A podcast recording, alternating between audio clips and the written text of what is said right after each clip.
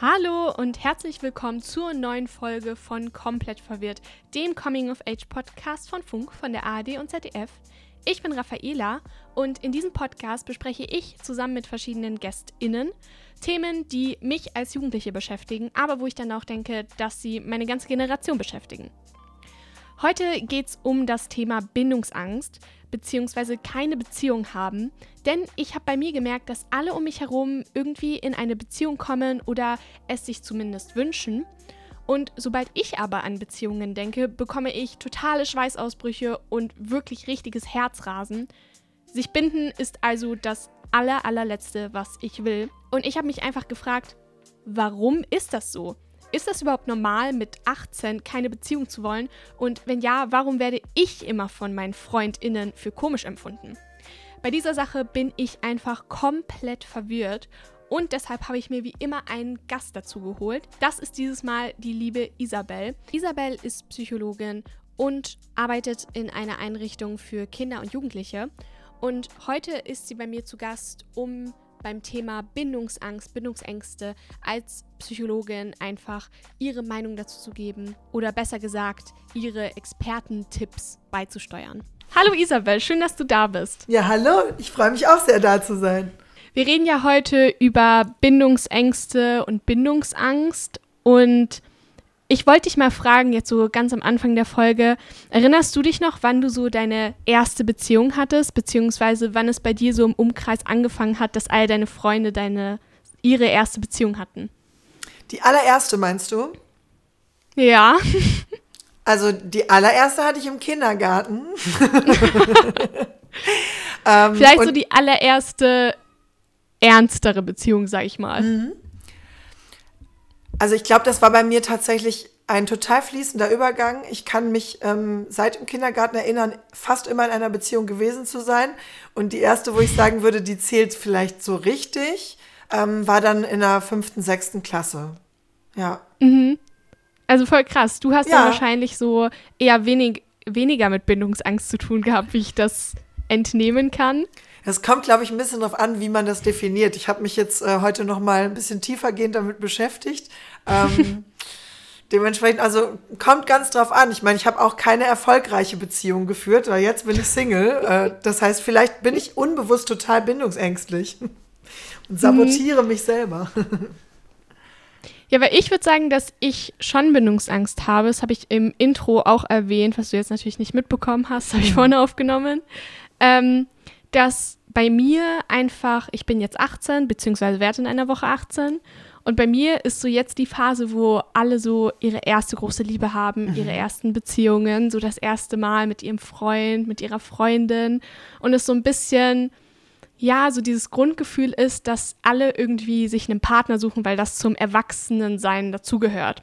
Mhm. Und ich fühle mich halt gar nicht so. Also wenn ich an Beziehungen denke, dann denke ich mir so, nee, nimm das Ding und tu es ganz weit weg von mir, weil das ist so das allerletzte, was ich gerade möchte. Und ich wollte dich mal fragen, ist das so als Psychologin gesehen normal in meinem Alter? Ich glaube, dieses Wort normal, damit müsste man vielleicht anfangen. Das ist ja sowieso so ein totales Unwort eigentlich. Und ähm, was, was ist schon normal? Wer ist schon normal? Ich glaube, fast niemand ist ohne, ähm, ohne Ängste, ohne, ohne eine gewisse Form von einem Störungsbild. Dementsprechend ähm, sollte man sich da gar nicht so, um jetzt das Gegenwort zu nennen, verrückt machen. ähm, ich denke, dass da schon ganz viel Normalität mit drin ist. Weil im Prinzip ist ja auch die Frage, was du jetzt beschreibst, ist das wirklich eine Angst vor einer Bindung oder ein Freiheitsdrang? Ist ja die Frage, wie man es formulieren möchte. Ja, ich glaube, also bei mir ist es so, dass es vielleicht bei anderen anders ist. Sie haben einfach von sich aus so ein, eine Bindungsangst, wo sie sagen, ich bin noch nicht bereit für eine Beziehung. Bei mir ist das halt, dass ich schlechte Erfahrungen gemacht habe mhm. äh, mit Jungs, mit Leuten in meinem Alter, auch bei Bekannten, dass ich echt schlechte Beziehungen mitbekommen habe. Und deshalb bin ich ein bisschen, ja, ich halte eher Abstand davon. Aber ich frage mich so, wenn ich zum Beispiel meine Gründe jetzt kenne und sage, okay, das und das kann dazu geführt haben, dass ich eine gewisse Bindungsangst aufgebaut habe, warum hat man generell eine Beziehungsangst, wenn ich zum Beispiel Leute angucke, die ohne Grund Bindungsängste haben? Es ist ja schon spannend, wie du es formulierst. Ähm, aber was heißt ohne Grund? Ne? Also nur weil du den Grund von außen nicht erkennen kannst, ist ja noch nicht per se so, dass da auch kein Grund gegeben ist. Ähm, ich muss vielleicht einmal kurz reinschieben, dass eine Bindungsangst keine Diagnose ist, die wir in der Psychologie hantieren. Ne, es gibt Bindungsstörungen, mhm. die eben entstehen dadurch, dass ähm, wir wichtige Bindungspartner früh in unserem Leben äh, sich als unzuverlässig zeigen. So zum Beispiel die Scheidung der Eltern kann dazu führen, dass man eine Bindungsstörung entwickelt oder ähm, unzuverlässige Eltern, die einen ähm, vernachlässigen zum Beispiel. Ähm, Bindungsstörungen zeigen sich dann im weiteren Leben häufig darin, dass wir nicht gut darin sind, Bindungen mit Menschen einzugehen. Und das hat aber nicht nur mit einer Beziehung zu tun, sondern hat mit allen Arten von Bindungen zu tun. Also jemand mit einer Bindungsstörung, dem wird es schwerer fallen, äh, langfristige Freundschaften zum Beispiel zu schließen auch. Und was du jetzt beschreibst, also diese schlechten Erfahrungen, die dann dazu führen, dass du jetzt eher vorsichtiger bist, das klingt ja erstmal total gesund und total nachvollziehbar. Und du hast schlechte Erfahrungen gemacht und möchtest dich jetzt davor schützen. Aber du meintest gerade, dass eine Bindungsstörung quasi durch irgendetwas ausgelöst wird. Mhm, das stimmt, was ist ja. denn dann eigentlich Bindungsangst? Also was ist dann eine Bindungsstörung? Wie diagnostizierst du sie zum Beispiel? Naja, ganz wichtig, die beiden Begriffe unbedingt auseinanderzuhalten, weil eine Bindungsstörung kann ich diagnostizieren, Bindungsangst nicht. Also es gibt keine Diagnose, die Bindungsangst heißt. Ähm, mhm. da, so eine Angst davor, die kann eben einhergehen mit einer Bindungsstörung.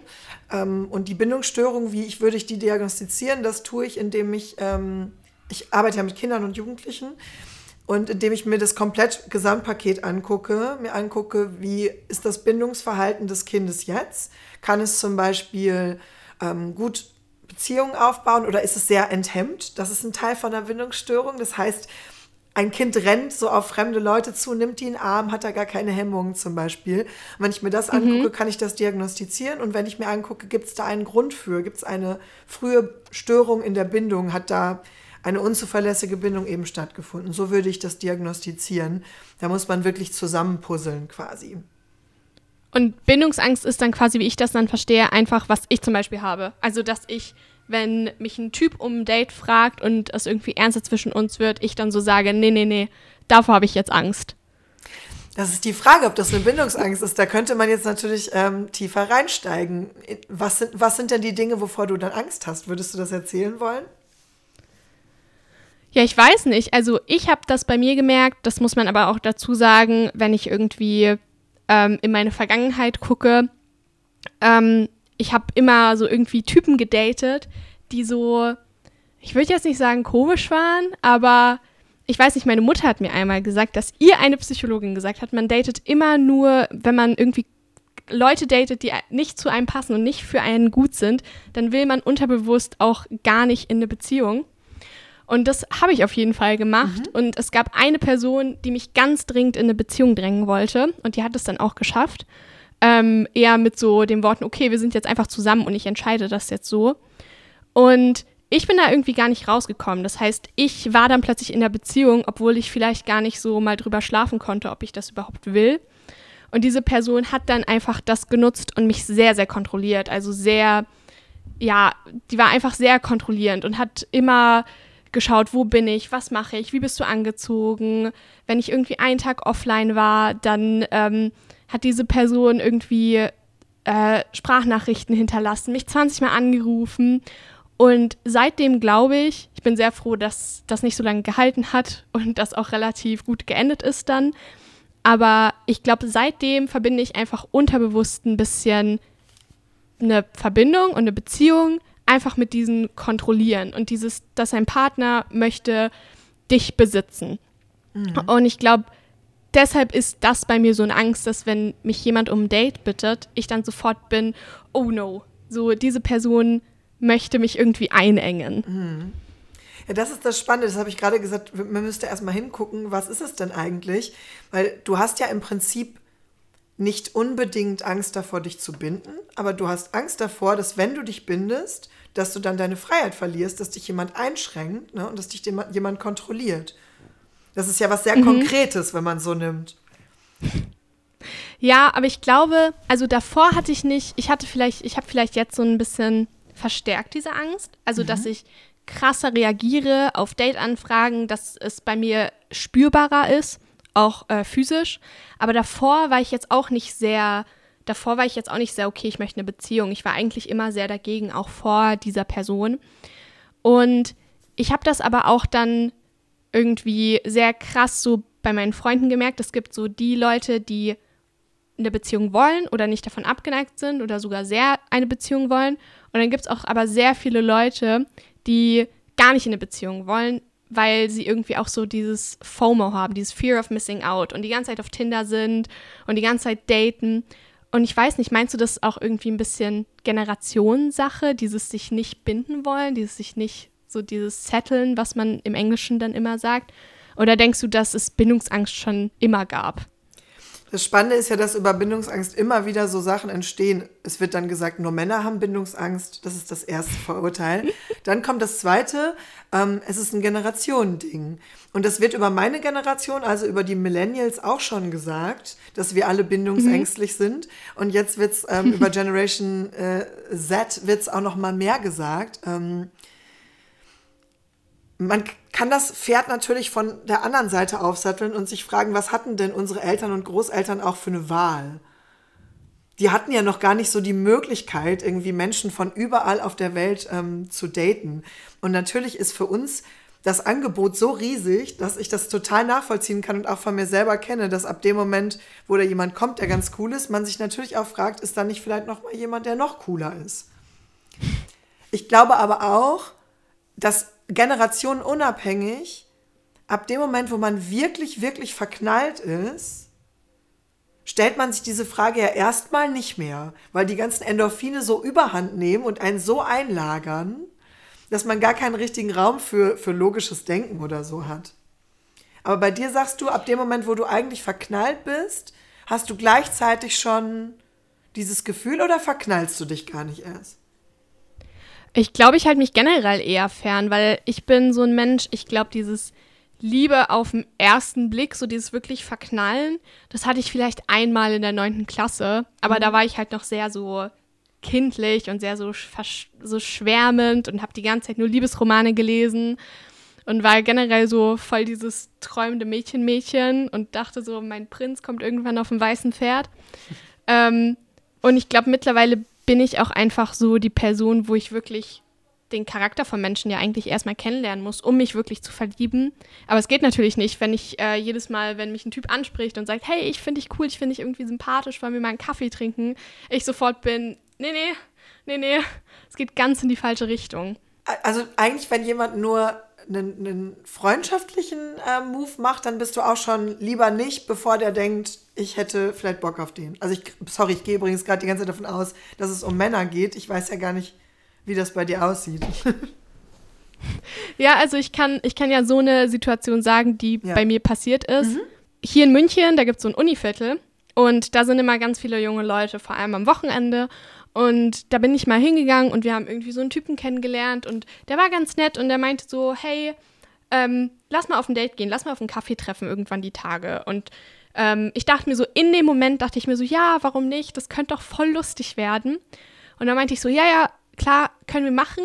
Und dann bin ich am nächsten Morgen aufgewacht und der Typ hat mir wirklich geschrieben, so, hey, wann hast du Zeit für einen Kaffee? Und ich habe den einfach gar nicht mehr geantwortet, weil das, das war plötzlich so eine Sache, so, nee, du, das habe ich so in einem Reflex gesagt und jetzt, nee, lieber nicht. Oder ich manipuliere einfach die Situation dann selber und sage dann so, ach, ich, ich habe irgendwie gar keine Zeit und ich habe voll viel fürs Abi zu tun, obwohl ich vielleicht 60 der Prozent der Zeit was für mein Abi mache und dann 40 Prozent der Zeit lese ich einfach nur zu Hause irgendwelche Bücher und mache nichts. Ja, das ist, das ist interessant. Dieses Ghosting ähm, ist tatsächlich so ein typisches Merkmal auch bei, bei Menschen, die so Bindungsängste mit sich herumtragen ne, dass man dann den anderen so ghostet. Ähm, mein erster Ansatz, also wenn du jetzt meine, meine Patientin wärst und du würdest zu mir kommen, dann würde ich mich, glaube ich, fragen, warum ist das dein Mechanismus, dass du eher vor Sachen wegrennst?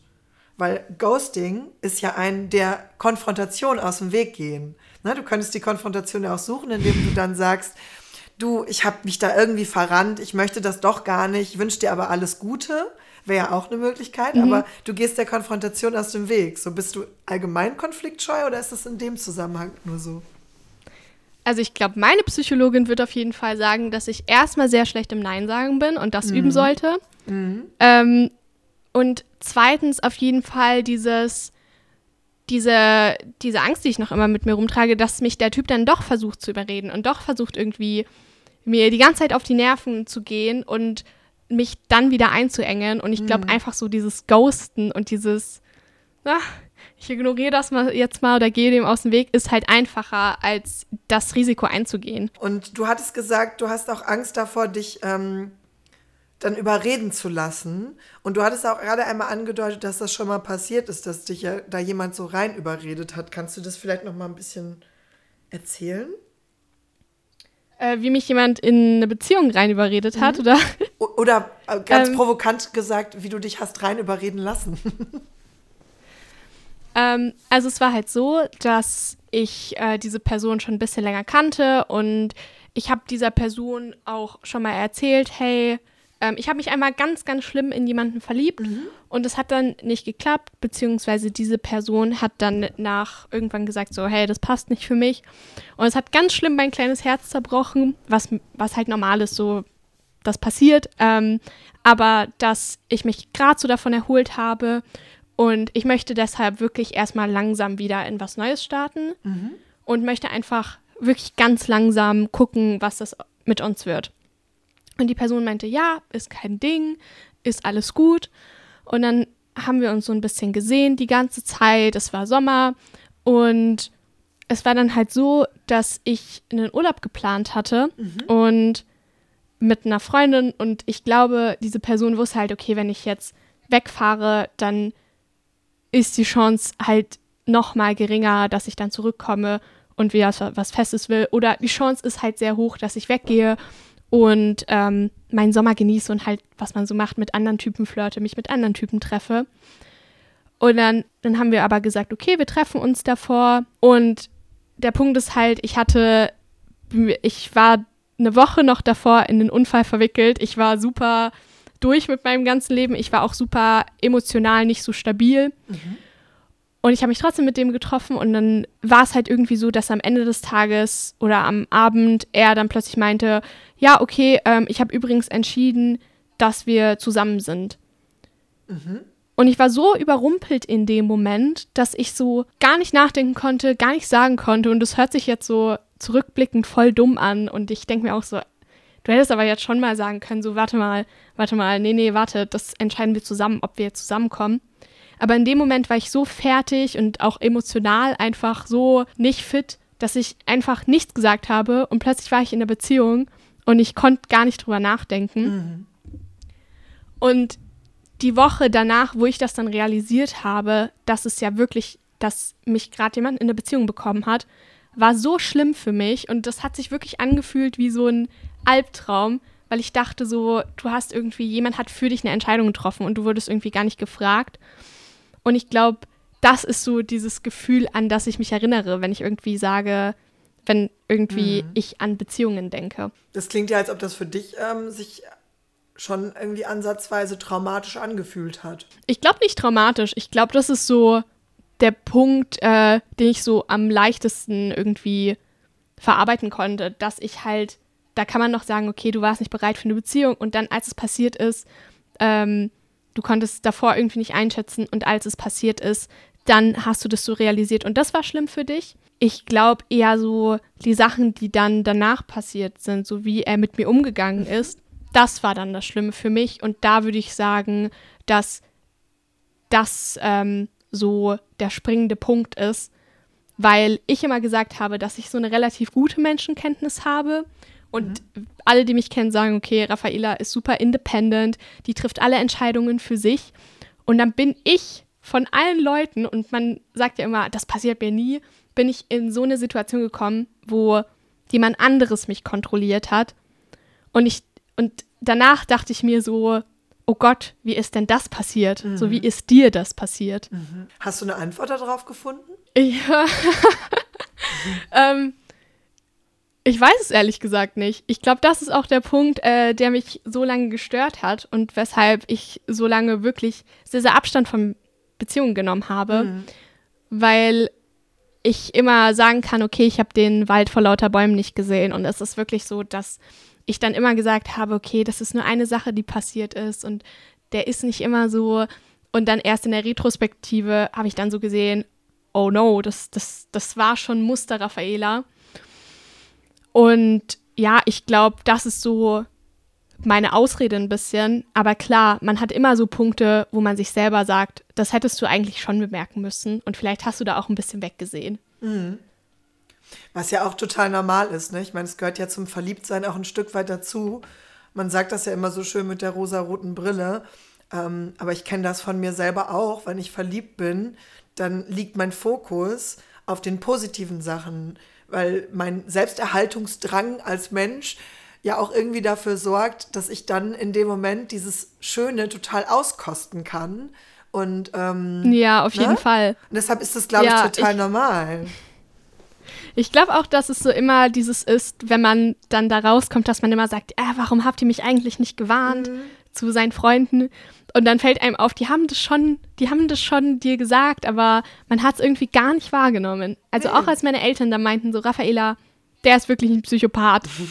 der, also der geht gar nicht klar. Meinte ich auch so, nein, nein, ihr kennt den, ihr kennt den gar nicht so wie ich. Ja, das ist Wahnsinn, aber, ja. Ja, aber ich meine, ich glaube, sowas passiert und ähm, daraus kann man auch lernen, mhm. beziehungsweise ich lerne ganz viel daraus. Aber wenn ich mir jetzt angucke, okay, das war eine schlechte Person, die ähm, wirklich schlimme Sachen in dem Sinne gemacht hat. Ähm, aber es ist ja nicht jeder so. Und wenn ich zum Beispiel noch immer meine Liebesromane lese, denke ich mir dann auch, ach Mann, ich hätte schon gern so einen Mr. Darcy oder so eine richtig krasse, tolle Liebesstory. Aber so irgendwie sabotiere ich mich immer selber und ich habe immer diese Bindungsangst, obwohl ich ja eigentlich über diese ganze Sache schon lange hinweg bin. Was würdest du sagen, hilft denn dagegen, generell gegen Bindungsängste? Ich glaube, den ersten Schritt hast du schon gemacht, nämlich das überhaupt zu benennen und das so an sich auch erstmal anzunehmen. Ne? Es gibt ja auch genug Leute, ähm, ich weiß nicht, ob dir das auch schon begegnet ist, aber mir begegnen häufig Männer mit Bindungsstörungen, was sich dann darin äußert, dass die, ähm, dass die sehr schnell sich unter Druck gefühlt ähm, fühlen und man darf keine Erwartungen an sie äußern, weil sobald man eine mhm. Erwartung äußert, ne, vielleicht kennst du das von dir ja sogar auch. Das sagt meine Mutter immer. Ja? Das ist richtig lustig. Meine Mutter sagt immer, Raffaella, das ist die goldene Regel, du darfst nie was von dem Mann verlangen. Never. Du sagst nie, was du von ihm willst. Du lässt ihn einfach machen und irgendwann entwickelt sich das. Aber du stellst keine Erwartungen an Männer. Ja, und das ist natürlich ein, süßer Rat auf jeden Fall. Ähm, ich glaube, ganz praxisorientiert, wir dürfen mittlerweile ähm, Dinge erwarten voneinander, ne, so in Beziehungen. Wir dürfen da Erwartungen aneinander stellen. Ähm, das merkt man aber häufig bei Menschen, die eine Bindungsangst äh, haben oder eine Bindungsstörung haben, dass die das überhaupt nicht ertragen können, wenn eine Erwartung an sie gestellt wird. Und ähm, dann projiziert man quasi ja sein eigenes Problem auf den anderen und gibt dem anderen das Gefühl, dass der zu viel erwartet. Ne, das kann natürlich manchmal auch so sein. Ähm, aber jemand, der eine Bindungsangst hat, würde das schon bei der kleinsten Erwartung tun. Und dann fängt der andere an, sich in Frage zu stellen. Und man ist in so einem Zirkel drin, wo man sich gegenseitig immer mehr in eine Störung reinbringt. Ähm, und mhm. ne, ist dann halt auch schnell bei einer toxischen Beziehung in dem Sinne. Mhm. Aber das ist ja dann auch super schlimm für die Person, die dann quasi keine Bindungsstörung hat, aber einfach so diese Person mag. Oh, voll. Also damit habe ich selber auch, ähm, auch meine Erfahrungen so gemacht, ähm, dass ich da erstmal für mich auch irgendwie sortieren musste.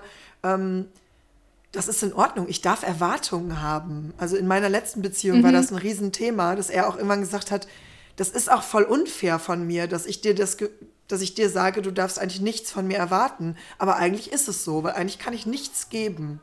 Und dann war auch ja. der Moment, wo dann für uns klar war, ja, okay, das führt nirgendwo mehr hin. Aber gut, das ist jetzt weiter. Aber das hatte ich tatsächlich auch mal ja? bei einem Typen. Ähm, in dem fand ich auch total toll. Wir hatten super tolle Gespräche. Mhm. Ich dachte so, wir sind voll auf einer Wellenlänge, Seelenverwandten, alles, was man sich vorstellen kann. Ich habe schon die Hochzeit gefühlt geplant. ähm, und dann hat er mich einmal irgendwie versetzt mhm. und es hat mir super wehgetan, dass er mich da versetzt hat, mhm. obwohl ähm, ich mir so den Tag für ihn freigenommen habe. Und das war irgendwie für mich total blöd zu akzeptieren, so dass er mich so leicht einfach ersetzt und versetzt und mich nicht als Priorität ansieht. Mhm. Und war total irritiert und habe ihn darauf angesprochen und war so, ey, ich, ich fühle mich einfach verletzt. So, du hast meine Gefühle verletzt. Ähm, ich finde es nicht cool. Und sobald ich halt so diese Erwartung dann plötzlich ihm gegenüber gesagt habe, so, hey, guck mal, für mich ist das jetzt nicht einfach nur so, ja, wir gucken mal, wo es hin, hingeht und hm, sondern für mich ist das schon ein bisschen ernster und ich fühle mich nicht gut, wenn du das mit mir machst. Dann plötzlich hat er mich einfach für zwei Wochen oder so geghostet und mhm. ist einfach komplett aus meinem Leben verschwunden. Und es war für mich so ein, ähm, so dieses Gefühl, dass ich ihn auf ein Problem angesprochen habe und er ist irgendwie schreiend rausgerannt und war so, ah, nee, die, mit dir möchte ich nie wieder was zu tun haben.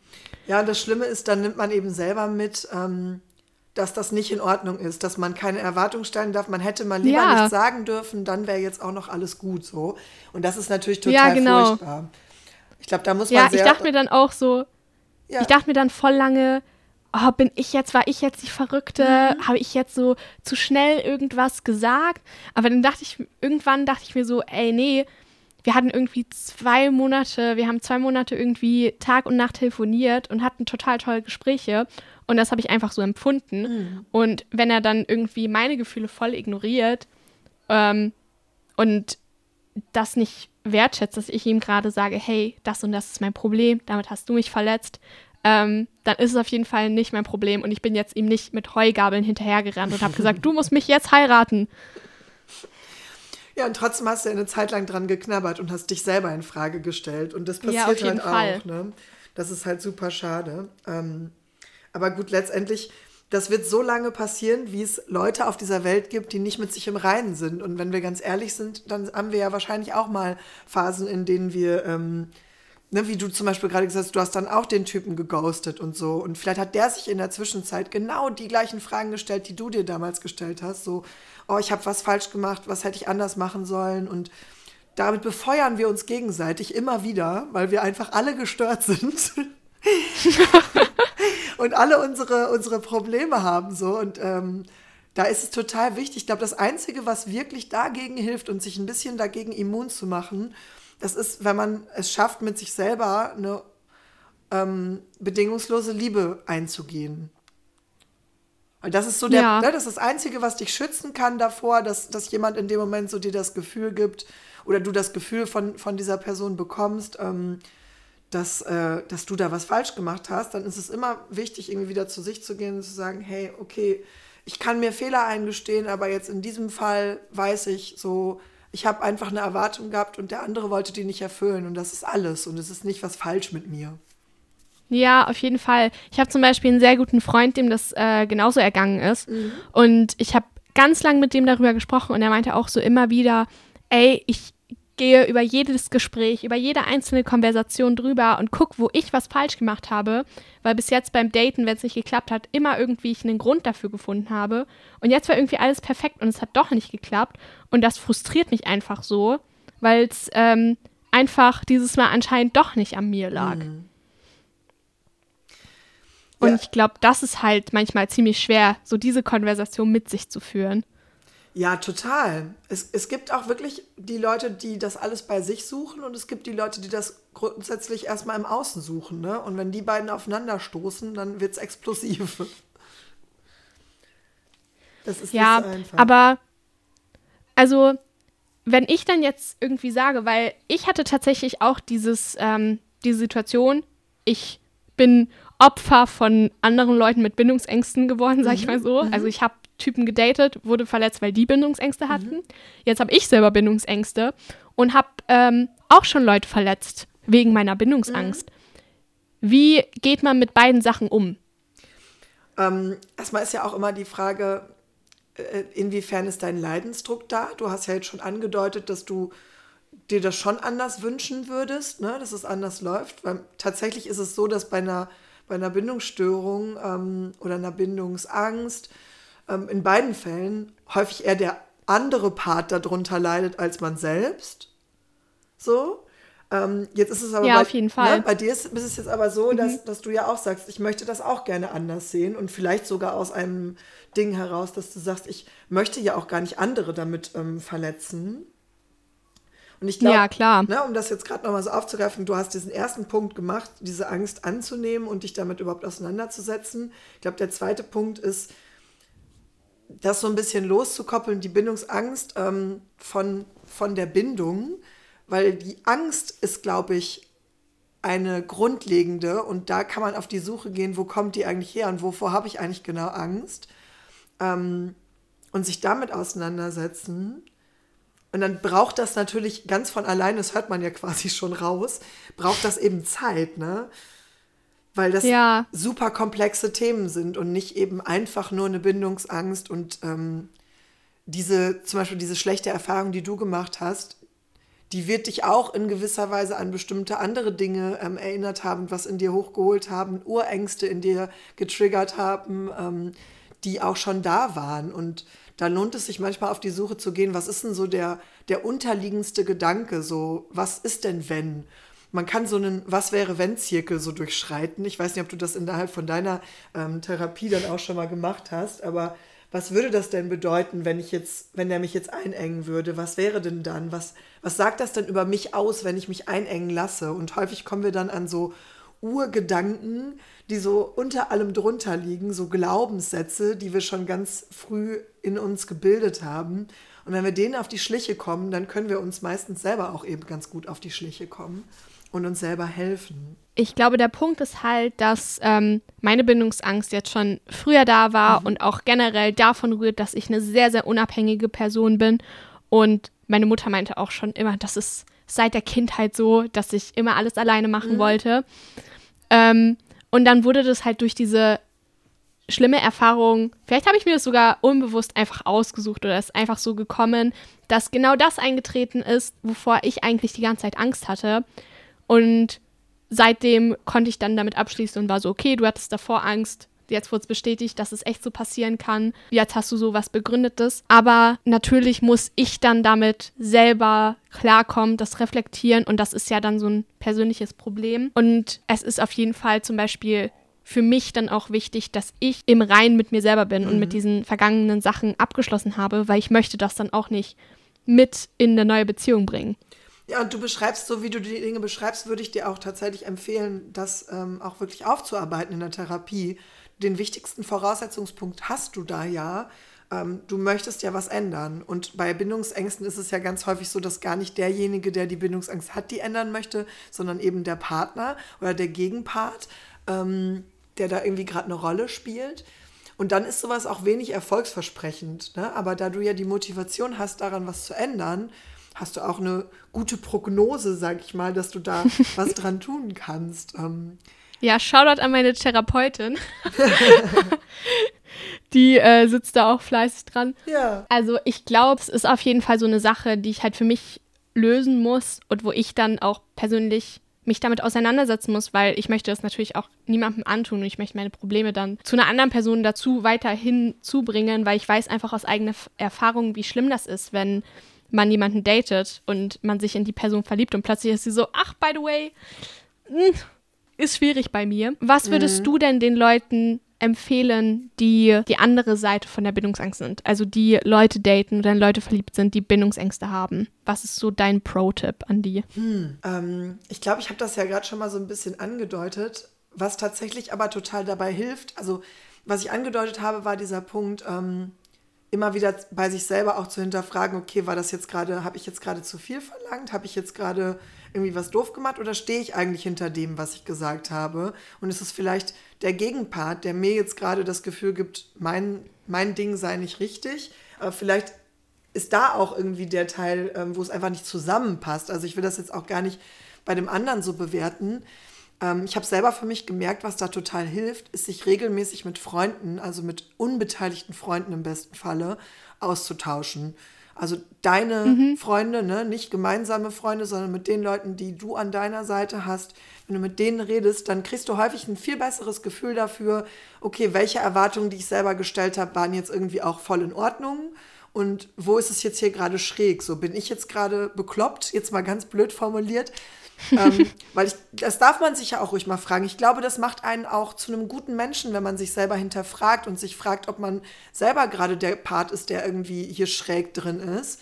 Ähm, aber wenn man in so einem Beziehungskonstrukt drin ist, dann hat man ja häufig A gegen B und dann wird es so kompliziert. Da lohnt es sich halt wirklich, wenn man mit Freunden, bei denen man auch weiß, die sagen einem die Wahrheit und die sagen einem auch, was sie wirklich dazu zu sagen haben, dann hat man eine gute Chance, ein, ein viel objektiveres Bild zu bekommen, als das, was man so nur durch Introspektion bekommt, also nur dadurch, dass man sich so mit sich selber beschäftigt, weil das ist ja doch, das ist halt Einrichtungsverkehr, ne? Also das ist wie so eine ja. Einbahnstraße, wenn man immer nur mit sich selber äh, zugange ist.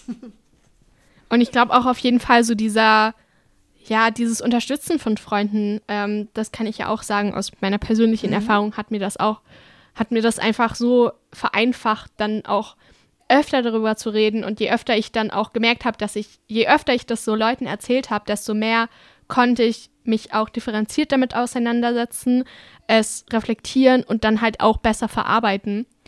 Also ich glaube, reden hilft da auf jeden Fall weiter. Ich würde auch einfach sagen, dass falls hier irgendwelche ganz jungen Leute zuhören und sich denken, oh nein, alle um mich rum haben eine Beziehung. Das hatte ich irgendwie mit 15, mhm. also diese ja, Kindergartenbeziehung, wie man das nennt, ähm, hier gestartet haben, dass ich dann immer dachte, hm, muss ich jetzt eigentlich gar nicht.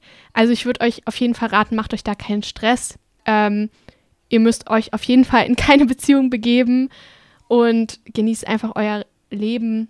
Ja, und ich finde, also der oder die Richtige wird auf jeden Fall schon kommen und da merkt ihr das auch. Also lasst euch in nichts reinzwingen, macht euch keinen Druck. Aber wenn ihr auch schlechte Erfahrungen gemacht habt, dann holt euch vielleicht Hilfe, wenn ihr denkt, dass ihr sie braucht. Bei mir hat das auf jeden Fall super geholfen. Und ich glaube, so werde ich auf jeden Fall irgendwann mal in eine glückliche Beziehung kommen. da glaube ich auch ganz fest dran. Ich glaube, es hilft auch, wenn Super. man ein, ein, kleines bisschen Milde mit sich selbst walten lässt. Man ist ja seinen Freunden und Freundinnen gegenüber häufig sehr milde und verzeiht auch viel und mag die trotzdem noch, obwohl die Fehler machen. Und mit sich selber ist man häufig so streng. Und da lohnt es sich, sich genau, ab ja. und zu mal mit sich selber so zu reden, als wäre man seine eigene beste Freundin. Vielen Dank, Isabel, dass du dabei warst. Ja, es hat gerne. mich auf jeden Fall sehr gefreut. Ich finde es eine sehr, sehr coole Folge geworden. ja, fand ich auch. Es war mir eine große Freude, hier zu sein. Absolut. Und falls ihr noch irgendwelche Fragen habt, dann könnt ihr mir gerne unter @komplettverwirrtpodcast auf Instagram schreiben. Ansonsten hören wir uns wieder in zwei Wochen, wenn es heißt, ich bin mal wieder komplett verwirrt. Das war's, haut rein. Ciao, ciao. Tschüss. Das war ein Podcast von Funk von der ARD und ZDF.